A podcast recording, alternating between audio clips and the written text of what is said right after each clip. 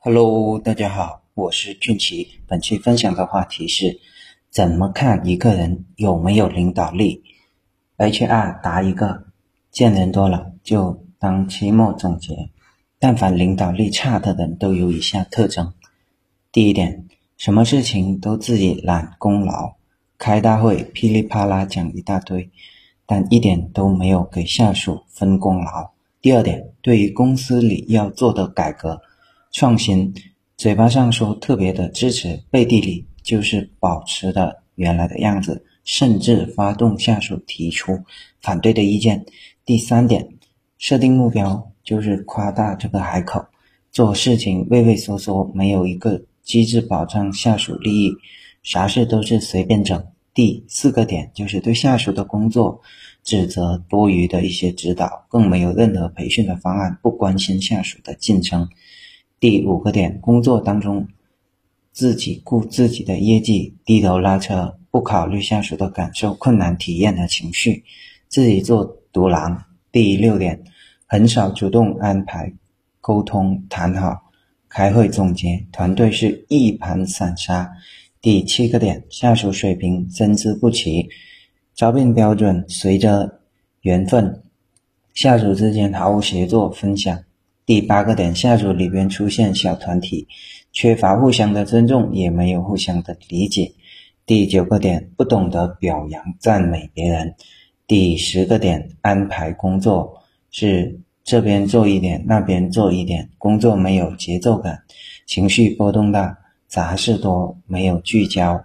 第十一个点，没有决断力，遇到事就问你们怎么看，大家各抒己见。这是我们共同的事情呢。第十二个点就是很少关心下属的潜力，对做得好的、做得不好的没有一个判断的标准，也不懂得发掘人的优势。第十三个点，对工作方案方向都是囫囵吞枣，做工作结果指责的时候却是伶牙俐齿，这样的人没有什么领导能力。第十四个点，只重过程，不表扬结果。很死板的去遵循一些 KPI 的考核，对结果没有一个容错的范围，很顽固。第十五个点就是遇到一点困难就鸡飞狗跳，情绪不稳定，这一点特别重要了。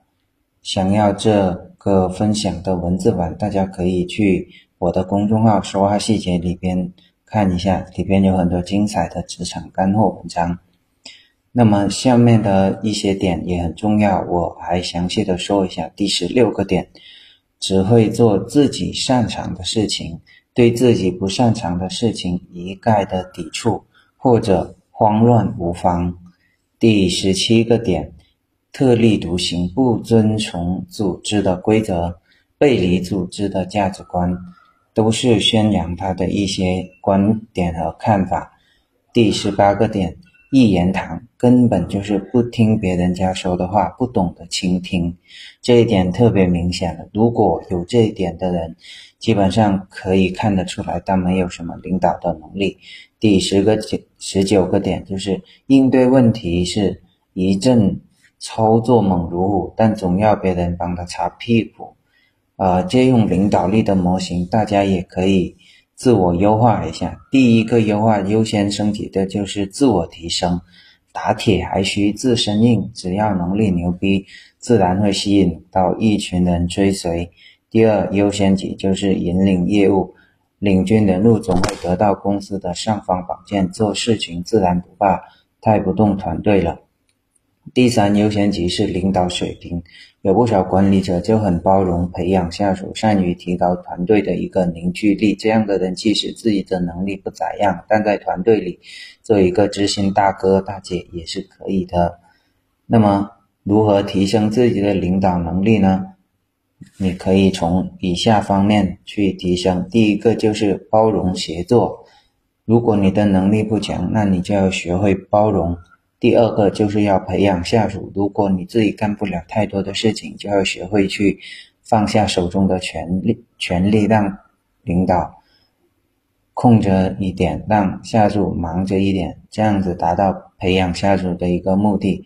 第三个就是凝聚团队，多做一些呃有利于团队团结的一些小活动、小互动，这些对于提升你的领导能力都非常的有帮助。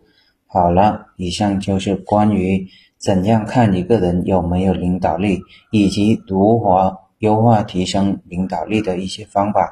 觉得有用的话，可以去我的公众号“说话细节”里边，都有有关职场的一些干货文章，希望对你有帮助。好了，感谢大家的收听，我们下一期再见。